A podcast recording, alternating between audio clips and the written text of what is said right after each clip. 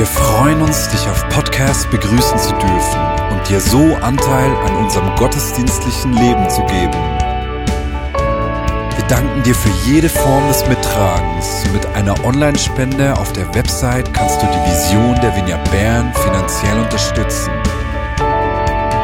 Wir wünschen dir viel Inspiration beim Hören der Botschaft und Gottes Segen.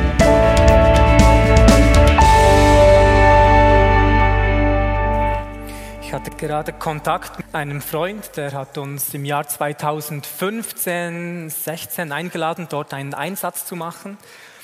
Und an diesem Tag gab es am Abend noch einen Worship-Abend. Und dort ist jemand aufgetaucht, der nicht an Jesus geglaubt hat. Er war aber offen, darum ist er gekommen an diesem Abend, war in Zürich, Zürich Oberland. Und diese Person war auf einem Ohr komplett taub und wir haben dort für ihn gebetet und Gott hat das komplett geöffnet. Zwei, drei Jahre später ging ich wieder in diese Gemeinde und als ich dort angekommen bin, sprang ein junger Mann vor mich hin und hat gefragt, weißt du noch, wer ich bin? Und ich habe sein Gesicht erkannt, konnte es jedoch nicht mehr einordnen und er hat erzählt, dass er derjenige war, der an diesem Abend geheilt wurde. Und er hat erzählt, wie er jetzt bereits so viel Verantwortung in der Kirche hat und nach der Heilung, wie es einige Wochen gedauert hat, bis er sich umgewandt hat, dass er nicht mehr mit dem einen Ohr immer auf die Leute zugeht und seine Verwandtschaft und Freunde nicht nur in das Ohr gesprochen haben, das damals gut war. Gott tut solche Dinge, auch in der Schweiz. Auch vor ein paar Monaten, ja. Amen. Auch vor ein paar Monaten ich glaube, das habe ich bereits erzählt, aber ich möchte es dennoch nochmals erzählen. Wir hatten eine Kleingruppe gestartet bei uns zu Hause und dort kam ein junger Mann, der auch offen war für den Glauben, aber dazumals nicht eine lebendige Beziehung mit Jesus pflegte und hat gefragt, ob wir für seine Mutter beten können. Sie hat ähm, Tumore, es waren gutartige Tumore im Körper und die Kleingruppe war an einem Freitag und am nächsten Mittwoch war die Operation. Und wir haben für, für die Mutter gebetet, ihm die Hände aufgelegt. Und am nächsten Freitag, als wir wieder die Kleingruppe bei uns gehabt hatten, kam er hinein mit der Furcht Gottes auf seinem ganzen Wesen, Tränen in den Augen und gesagt, Sie haben bei der Operation keine Tumore mehr gefunden. Absolut nichts. Die Ärzte waren verwirrt, konnten nicht erklären, wieso das geschah. Und ja, unglaublich. Vor ein paar Wochen, und ich möchte irgendwo hingehen, keine Sorge. Vor ein paar Wochen war ich in Oftrigen, dort in einem Jugendanlass sprechen. Und ich wurde abgeholt vom Jugendpastor und er hat gesagt, mir ist etwas so Komisches geschehen, als ich auf dem Weg zum Bahnhof war. Und zwar hatte er vor 13, 14 Jahren wie eine Vision oder wie einen Eindruck, wo er beten soll, weil dort in Oftringen gibt es so eine Schule und wie ein Theater, das zusammen ist und jeder weiß, dass dort gedealt wird. Und weil er Jugendpastor ist, hat er sein Herz für die Jugend und wollte, dass dort etwas geschieht. Und Gott gab ihm genau den Punkt, wo er hingehen soll, um dort zu beten. Und er hat dann gesagt, 13, 14 Jahre später, vor ein paar Wochen, Gott hat ihm gesagt, heute ist der Tag, ob ich nicht mit ihm dorthin gehen möchte, um zu beten. Und ich habe gedacht, ja, krass, dass du so lange gewartet hast. und dass er dennoch gehorsam war zu warten, bis Gott ihm das Go gab. Und wir gingen dorthin, genau zu diesem Punkt. Er wusste so genau, welchen Winkel und in welche Richtung wir schauen sollten, haben gebetet. Und vor zwei Wochen ist er nach Bern gekommen und hat gesagt, die Stadt plant das alles abzureißen und dort etwas Neues hinzubauen, damit dort unter anderem nicht mehr gedillt wird. Jetzt weiß ich, vielleicht gehen Sie an einem anderen Ort, aber ich bin so davon überzeugt, dass viele von uns oder dass wie eine Salbung hier ist, dass Verheißungen wahr werden, die lange nicht in Erfüllung gegangen sind. Viele von euch tragen Verheißungen, die lange nicht in Erfüllung gegangen sind. Und ich glaube, dass Gott in diesem Jahr so ein beschleunigendes Jahr für uns bereit hat, wo wir in Dinge hinein katapultiert werden, wo wir vielleicht gedacht haben, das könnte noch jahrelang dauern. Ui. Wir werden heute einige Bibeltexte zusammen lesen und das wird eine zweiteilige Predigt, die heute anfängt und nächsten Sonntag zu Ende geht. Und wir werden gemeinsam eine Lektion sehen, die Jesus sehr am Herzen liegt, weil er dieses seinen Jungen beibringen möchte. Darum schlagt doch die Bibel auf auf Markus Kapitel 6. Wir sollten auch eine Präsentation haben, genau, die übernatürliche Sicht. Jesus möchte uns trainieren, unser Denken so zu erneuern, dass seine Verheißungen geschehen können. Und ich werde euch auch immer wieder viel Text vorlesen, weil ich glaube, dass das, was die Bibel sagt, viel interessanter ist als das, was ich zu sagen habe. Und daher musste ich auch weniger vorbereiten, wenn es viel Bibeltext gibt. Nee. Das ist nicht der Grund. Okay, wir kennen, viele kennen die Geschichte, aber es gibt einige Punkte, von denen ich sehr viel lernen konnte. Und als Jesus aus dem Boot trat, sah er eine große Volksmenge und wurde innerlich bewegt über sie. Denn sie waren wie Schafe, die keinen Hirten haben. Und er fing an, sie vieles zu lehren. Und als es schon spät am Tag war, traten seine Jünger zu ihm und sagten, der Ort ist öde und es ist schon spät am Tag. Entlass sie, damit sie auf den umliegenden Höfe und in die Dörfer gehen, um sich etwas zu essen kaufen. Jesus aber antwortete und sprach zu ihnen, gebt ihr ihnen zu essen. Man merkt schon, die Stimmung von Jesus ist vielleicht nicht auf er hat vielleicht nicht den besten Tag, er provoziert schon, gebt ihr doch ihnen zu essen. Und die Jünger völlig verwirrt sagen zu ihm, sollen wir hingehen und für 200 Denare Brot kaufen und ihnen zu essen geben? Mit anderen Worten, wir, wir haben kein Geld, wir haben alles aufgegeben, wer sind schon wir? Er aber spricht zu ihnen, wie viele Brote habt ihr? Geht hin und sieht nach.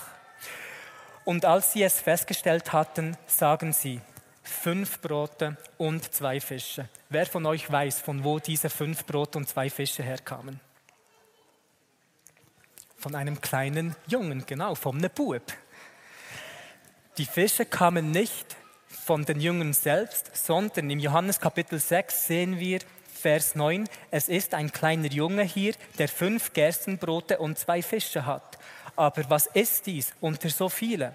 Und danach geht es weiter in Markus. Und er befahl ihnen, sich alle nach Tischgemeinschaften auf dem grünen Grase zu lagern. Und sie lagerten sich in Gruppen zu je 100 und je 50. Und er nahm die fünf Brote und die zwei Fische, blickte auf zum Himmel, dankte und brach die Brote und gab sie den Jüngern, damit sie ihnen vorlegten. Und die Fische teilte er unter alle. Und sie, das ist einer von meinen Lieblingsversen, einer meiner Lieblingsverse.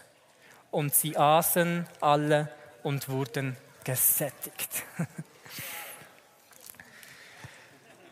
Ich liebe es zu sehen in den Evangelien, wie die Jünger von Jesus immer wieder so nervös wurden, wenn sie ein Problem oder eine Herausforderung vor sich hatten. Sie wussten nie, was zu tun war, ob schon sie immer wieder gesehen haben, dass Jesus Wunder und Zeichen gemacht hat. Und sie hatten trotzdem immer wieder diese Tendenz, in diesen Mangel hineinzugehen, ohne mit dem übernatürlichen Eingreifen Gottes zu rechnen. Und Jesus, der natürlich der göttliche Kontrast ist, sah nie wirklich den Mangel, sondern was hat er gemacht? Er nahm diese fünf Brote, zwei Fische, das, die kleine Mahlzeit, schaute auf zum Himmel Mm, und dankte. Brach das Brot, gab es in die Hände der Jüngern, die es danach weiter verteilten und das Wunder wurde komplett. Hier gibt es viele Punkte, die zu beachten sind. Wenn du ein dankbares Leben führen möchtest, schaue immer wieder mal auf zum Himmel. Denn Jesus war sich nicht in erster Linie der Not oder der Mangel auf der Erde bewusst, sondern der Fülle Gottes, die wir nur sehen können, wenn wir immer wieder, immer wieder diesen Blick zum Himmel haben. Und dadurch kommt einfach Dankbarkeit. Und Dankbarkeit ist ein wunderbares Magnet, um die himmlischen Aktivitäten an sich zu ziehen. Mit anderen Worten sah Jesus durch seine Perspektive, die er geändert hat, nicht mehr die Mahlzeit, die fehlte, sondern er sah die fehlende Mahlzeit. Und weil er die fehlende Mahlzeit im Himmel sah, so stark in seinem Herzen, weil er in den Himmel schaute, konnte er das in dieser Realität festmachen. Aber ein weiterer Schlüssel ist, dass Jesus damit durch seine Dankbarkeit und dem Aufblicken in den Himmel den Samen gelegt hat, dass das Wunder geschehen kann. Und hat danach eigentlich die Jünger bevollmächtigt, auszugehen, damit das Wunder vollbracht wird. Die Jünger hatten einen wichtigen Teil in diesem Wunder. Durch ihren Gehorsam wurde das Wunder eigentlich komplett. Vers 43. Und sie hoben auf an Brocken zwölf Handkörbe voll und von den Fischen. Und diejenigen, die die Brote gegessen hatten, waren 5000 Männer. Jetzt hier möchte ich nur einen kurzen Kommentar machen. Viele von euch wissen das vielleicht, dass in alten Schriften immer wieder nur die Männer erwähnt wurden und deshalb viele Theologen davon ausgehen, dass es hier nicht nur um sich um 5000 Menschen handelt, sondern die Frauen und auch Kinder sehr wohl möglich auch dort waren. Sprich, das Wunder war noch viel größer, als dass 5000 Menschen gefüttert wurden, weil es sich um 10 oder 15.000 Menschen handeln könnte. Ich meine, wir haben gesehen im Johannesevangelium, dass dort auch ein kleiner Junge vorhanden war und Kinder sind in dieser Zeit nicht wirklich alleine umhergezogen. Und etwas, was ich auch liebe, ist, dass wir haben es vorher zusammen gesehen, dass ein kleiner Junge derjenige war, der eigentlich das Wunder vorbereitet hat. Dass jemand das Wunder vorbereitet hat, der nicht einmal im Text erwähnt wird. Ein kleiner Junge, ein Kind. Und wenn du dich ausgelassen fühlst oder das Gefühl hast, Menschen, Leiter oder so sehen dich nicht, musst du wissen, dass Gott derjenige ist, der dich sieht und derjenige ist, der dich gebrauchen wird, um Wunder und Zeichen ausbreiten zu können. Vers 45. Und sogleich nötigte er seine Jünger in das Boot zu steigen und an das jenseitige Ufer nach Bethsaida vorauszufahren, während er selbst die Volksmenge entlässt. Die Idee, dass die Jünger in das Boot gingen, um ans andere Ufer zu fahren, war nicht die Idee der Jünger, sondern der Wille Gottes, die Idee von Jesus Christus. Es heißt hier, er nötigte die Jünger ins Boot zu gehen, um ans andere Ufer zu gehen. Etwas so, wie Nati seine Katz genötigt hat, endlich nach draußen zu gehen. ich persönlich gehe davon aus, wenn ich das lese, dass die Jünger Widerstand geleistet haben. Weshalb? Viele der Jünger waren Fischermänner und haben gewusst, was in diesen großen Gewässern geschehen kann. Denn es war bekannt, vor allem unter den Fischenmännern, dass sich Stürme enorm schnell ansammeln konnten aufgrund der nördlichen und östlichen Berge, die man danach nicht unbedingt sieht, bis sie über den Gipfel kommen und danach kommen sie sehr schnell herunter. Deshalb wurden Gewässer unter anderem spät am Tag vermieden, oder man hat dort nicht mehr gefischt, weil es sehr schnell gehen konnte, dass ein Sturm kommt. Deshalb musste man immer sehr im Einklang mit dem Wetter sein.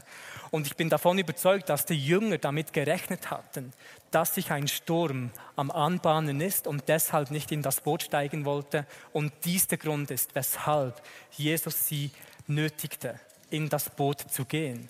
Der Schlüssel hier ist aber, dass wenn Gott seinen Willen offenbart oder Jesus das Wort Gottes gesprochen hat, das Wort Gottes die Kraft in sich trägt, das Gesagte Wirklichkeit werden zu lassen. Gehen wir weiter. Vers 46. Und nachdem er sie verabschiedet hatte, ging er, Jesus, auf den Berg, um zu beten. Und als es Abend geworden war, das, war das Boot mitten auf dem See. Der See war etwa 21 Kilometer lang. Und er, Jesus, allein auf dem Land.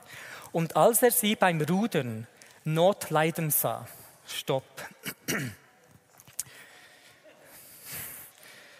Wie ist es möglich, 10, 11, 12, 13 Kilometer vorauszublicken in stürmischen Verhältnissen und zu erkennen, dass diese kleine Gruppe in dieser Not leidet. Jesus war am Beten und ich selbst glaube, dass hier eine Geistesgabe aktiv war, Jesus eine Vision hatte, weil in diesen Verhältnissen es unmöglich ist, das zu sehen. Er sah sie leiden durch eine Vision, durch eine Offenbarung. Beim Rudern Notleiden sah, denn der Wind war ihnen entgegen, kommt er um die vierte Nachtwache zu ihnen, indem er auf den See einherging. Und er wollte an ihnen vorübergehen. Er hatte wirklich einen schlechten Tag. Jesus, die Menschen haben Hunger. Lass uns barmherzig sein und sie nach Hause gehen lassen, damit sie essen können. Jesus, gebt ihr doch ihnen zu essen. Die Jünger, ah, lass uns nach Hause gehen es kommt vielleicht ein Sturm. Jesus geht ins Boot, damit der Sturm euch vielleicht richtig treffen kann. Er betet, sah sie Notleiden, geht zu ihnen und möchte an ihnen vorbeilaufen. Was läuft da? ich weiß es nicht. Jesus hat es nicht für nötig empfunden, primär in das Boot der Jünger zu gehen, um ihnen jetzt zu helfen. Das war nicht wirklich seine Absicht, weil es heißt hier, und er wollte an ihnen vorübergehen. Wieso? Weil er hatte seinen Willen offenbart, dass er möchte, dass sie mit dem Boot dort rübergehen.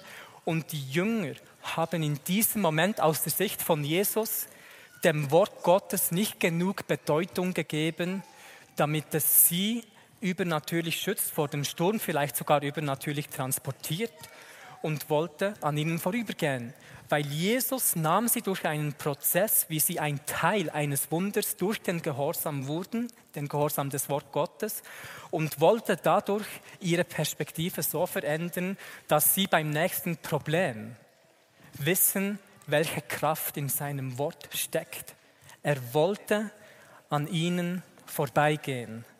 Und vielleicht ist das manchmal auch bei uns so, dass wenn ich für etwas bete, in einem Problem stehe, in einer Herausforderung, Jesus sich zwar manifestiert um mich herum, er aber nicht immer das Verlangen hat, direkt in mein Boot hineinzukommen.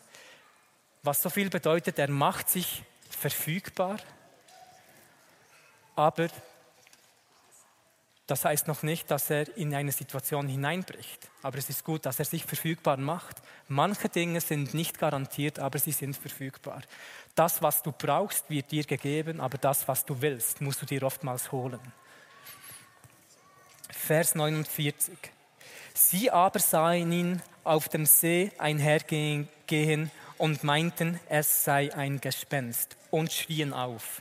In der damaligen Kultur war es sehr üblich, dass man an Geister und Gespenster glaubte. War absolut normal.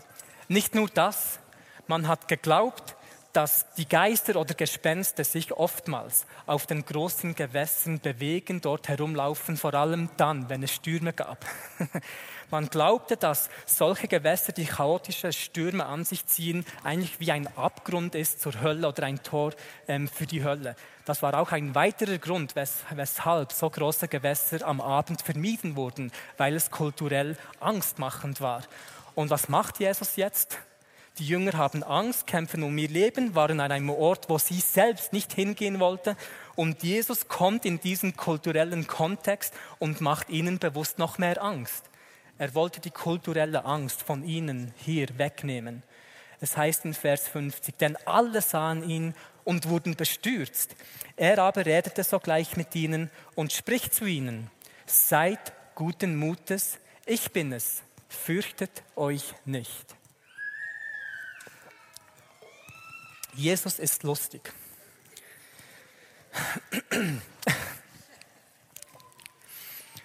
Wenn er wirklich gewollt hätte, dass die Jünger keine Angst hätten, hätte er doch den Sturm zuerst gestillt und von weitem gesagt, Jungs, ich bin es, kein Problem. Das hat er aber nicht gemacht. Im Gegenteil, Er fordert sie noch auf, zuerst guten Mutes zu sein, zu erkennen, dass er es ist und sich nicht mehr zu fürchten. Auch hier möchte Jesus die Jünger wieder an eine Position bringen, damit sie Teil des Wunder werden können, wenn der Sturm gestillt wird, indem sie inmitten des Sturms diesen Glauben finden und die Kraft des Wort Gottes, nicht dass Jesus wieder etwas für sie tut. Das ist eine wunderbare Lektion, die auch wir selbst lernen können. Alle oder viele können sich freuen, wenn ein Wunder geschehen ist, aber Jesus möchte uns trainieren, was es bedeutet, eine bedingungslose göttliche Freude zu haben, inmitten des Sturms oder vor dem Wunder. Ich habe mal ein wunderbares Zitat gehört, das folgendes sagt. Zeige mir eine Person, die sich vor dem Durchbruch freut und ich zeige dir eine Person, die bald einen Durchbruch erhalten wird. Es ist ein wunderbares biblisches Prinzip, das wir auch im Alten Testament sehen, dass wir Gott anbeten sollen, im Glauben wandeln sollen, auch wenn wir in einem Kampf sind, auch in einem Sturm und nicht erst danach. Die Freude des Herrn ist unsere Stärke. Und wir brauchen die Stärke nicht nach einem Kampf, sondern inmitten eines Sturms oder inmitten der Schlacht. Und er wollte hier, dass die Jünger im Glauben wandeln, inmitten dieses Widerstandes, weil Glaube bedeutet eigentlich, das Wunder zuerst im Herzen zu sehen, bevor es sich in der physischen Welt manifestieren kann. Seid guten Mutes, ich bin es, fürchtet euch nicht. Etwas anderes ist, was wir auch lernen können in unserem Leben, ist zu fragen, weshalb erlebe ich diesen Kampf? Weshalb befinde ich mich jetzt in diesem Sturm? Hier war es der Wille Gottes, an das andere Ufer zu gehen. Sprich, der Sturm ist gekommen, um sie vom Willen Gottes abzuhalten. Im Alten Testament hatte Hiob auch einen Sturm, der ihn aber zurück in den Willen Gottes gebracht hat. Wenn du dich oder wir uns in einem Sturm befinden, bedeutet das nicht automatisch, dass wir uns nicht im Willen Gottes befinden, sondern der Sturm kann gerade deswegen kommen, weil wir inmitten des Willen Gottes uns wandeln. Deshalb können wir uns freuen, wenn wir in Stürmen sind, weil es jemand gibt, der uns daran hindern möchte, weiterzukommen und uns versucht, durch die Angst zu paralysieren, zu lähmen. Ein anderes Zitat finde ich auch klasse. Wenn du dem Teufel nie über den Weg läufst, kann es sein, dass ihr die gleiche Richtung geht. Hui. Wenn du nie Widerstand erlebst, musst du dich fragen, ob du ein Leben lebst, wo der Teufel sich fragt, es lohnt sich gar nicht, dort Widerstand zu leisten. Vers 51. Und er stieg zu ihnen in das Boot und der Wind legte sich und sie entsetzten sich über die Massen, denn sie waren durch die Brote nicht verständig geworden, sondern ihr Herz war verhärtet. Jesus wollte, dass die Jünger durch die Geschichte, wo das Essen multipliziert worden wurde, weil sie ein Teil dieses Wunderbares, sie ihr Herz weichgeklopft bekommen, damit sie neu aus dieser übernatürlichen Sicht herausleben. Dass wenn ein nächstes Problem kommt, sie sich an die Geschichte zuvor erinnern und wissen, wie sie gemeinsam mit Gott, mit dem Wirken Gottes diese Herausforderung über, überwindet haben. Aber sie konnten diese Lektion nicht lernen, weil ihre Herzen hart geworden sind.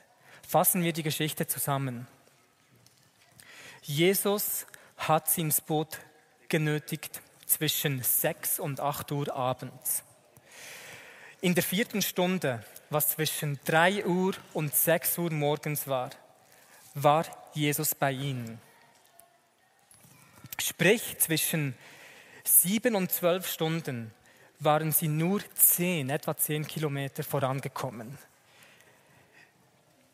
Normalerweise wären sie innerhalb einer Stunde diese Distanz gegangen. Und man kann jetzt sagen, ja, Sie waren ja in diesem Sturm und deshalb kamen sie nicht so voran.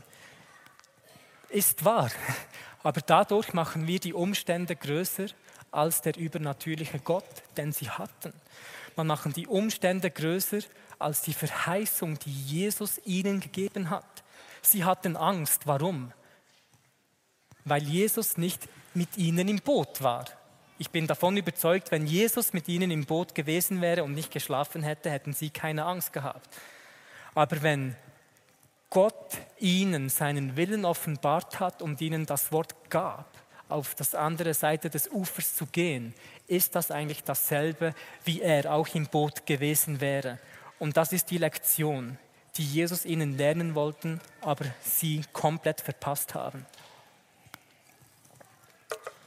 Und um in diese Verheißungen hineinzukommen, ich liebe dieser Gedanke, geht es nicht in erster Linie darum, wie groß unser Glaube ist, sondern darum, welche Bedeutung die Person hat, die das Wort spricht. Wir müssen lernen, den Fokus zu ändern, wenn Gott uns etwas offenbart oder uns eine Verheißung gibt. Ist es nur ein kleiner Teil, immer auf, auf uns zu schauen, ist nicht so interessant, weil wir nicht so interessant sind. Einige schon von euch, ich nicht. Aber wie wäre es, anstatt uns immer zu hinterfragen, wie groß unser Glaube ist, damit ein Wort eintreffen kann, den Fokus zu ändern und Gott, demjenigen, den wir dienen, Gott, derjenige, der uns die Verheißungen gibt, eine Bedeutung anzusprechen, damit das Wort dort die Kraft erhalten kann. Weil die Kraft des Wortes wird oftmals dort offenbart, welche Bedeutung Gott oder derjenige, der es spricht, für dich hat. Ist auch sonst so in deinem Leben. Worte, Weisheiten, was auch immer, von Menschen, die eine große Bedeutung für dich haben, tragen automatisch eine größere Kraft. Und wie Menschen mit einem Wort von Gott umgehen, kann sehr viel offenbaren, welche Bedeutung Gott für sie hat. Diese Bootfahrt ist im Matthäus-Evangelium, Markus-Evangelium und im Johannes-Evangelium aufgelistet. Und im Johannesevangelium finden wir noch ein interessantes Detail. Dort heißt es nämlich im Vers 21, Kapitel 6. Sie wollten ihn nun in das Boot nehmen und sogleich war das Boot am Land, wohin sie fuhren. Sogleich waren sie dort. Sie wurden sieben bis neun Kilometer übernatürlich transportiert. Und ich finde das klasse zu sehen, wie Jesus dennoch barmherzig war. Die Lektion war, hey, ihr wart Teil eines Wunders. Bei der nächsten Herausforderung habt ihr bereits ein Wort, welches ich euch gesprochen habe, hält an diesem fest. Das konnten sie nicht tun. Jesus machte sich in dieser Umgebung verfügbar. Sie haben ihn erkannt, er kam ins Boot und sie waren übernatürlich dort, wo sie längstens sein hätte sollen. Und das hat mich befreit, das zu sehen, dass wenn Gott versucht, mir etwas beizubringen, ich das definitiv vielleicht noch schlechter als der Jünger machen, mache. Aber Gott in seiner Gnade kommt in mein Boot hinein, um mich dennoch dorthin zu bringen, wo ich sein müsste. Das ist der Gott, dem wir dienen. Und wir werden jetzt eine Ministry-Zeit machen. Ich meine, es schweben Hunderte von Verheißungen hier in diesem Raum. Tausende von Verheißungen, die ihr bereits empfangen habt oder die Jesus uns geben möchte auf individueller Ebene, auf Gemeindeebene, auf Ebene für die Stadt Bern, auf Ebene für die Region Bern auf Ebene für die ganze Schweiz und darüber hinaus. Weil wir möchten eine Gruppe von Menschen werden, die wissen, was es bedeutet, immer wieder diesem lebendigen Gott zu begegnen. Um daraus, aus der Fülle zu ihm, von ihm anderen Menschen dienen zu können, um so zu lieben, wie Jesus geliebt hat. Und aus dieser Liebe und Fülle der Herrlichkeit Gottes möchten wir gemeinsam mit Gott Geschichte schreiben, indem wir Teil seines Wirkens werden und uns gewissen Risiken aussetzen und versuchen, dort geistgeleitet zu leben, wo der Vater uns hineingepflanzt hat. Was wir aber noch mehr möchten danach ist, nicht dort stehen bleiben, solche diese Geschichten sammeln, einander erzählen, um einander zu offenbaren, welche Natur Gott für uns hat. Weil ihr müsst verstehen, wenn ihr mir ein Zeugnis erzählt, wird das automatisch zu meinem Zeugnis, weil die Bibel sagt, seine Zeugnisse sind unser Erbe. Und wir möchten sehen, wie, wie die Geschichten, die Gott mit uns schreibt, unser gemeinsames Erbe wird, uns dazu bevollmächtigt, noch mehr solche Geschichten zu sehen, in diese Verheißungen hineinzustehen, die Gott uns gegeben hat. Und dies geschieht, wenn wir lernen, unser Denken so zu erneuern, dass wir Teil seines Wirkens werden, egal wer uns hingepflanzt hat. Stehen wir auf. Isaac, please, you can come to the front. Ähm, wir haben einen unglaublich tollen Mann Gottes hier von Barcelona, Isaac. Er ist dort ein bekannter Anbetungsleiter.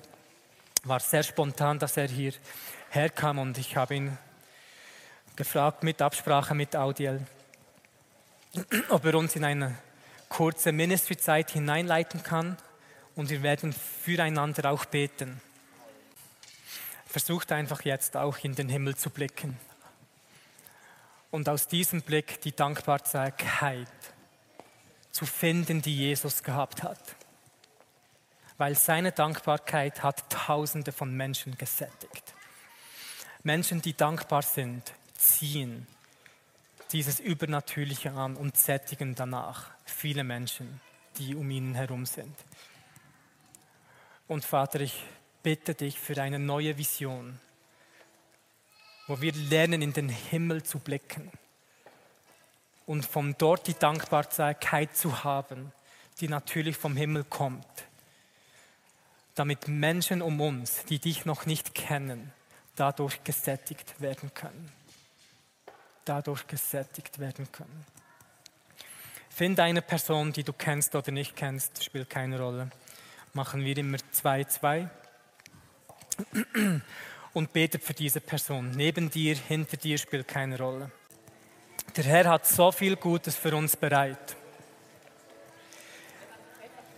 Gib der Person ein prophetisches Wort. Gib der Person eine Verheißung. Denn es kann sehr wohl sein, dass die Person sich in einem Sturm befindet und Gott dir das Privileg geben möchte, sein Wort durch dich, dieser Person, weiterzugeben, damit sie in diesem Sturm standhalten kann. Ich danke dir, Vater, Geist der Prophetie. Sei kreativ, sei verrückt, sprich das aus, was du hörst, was du über, die über der Person siehst. Ich danke dir, Heiliger Geist. Komm du. Wechselt danach ab, dass diejenige, die ein Wort gibt, auch eines empfangen kann. Ich danke dir, Heiliger Geist.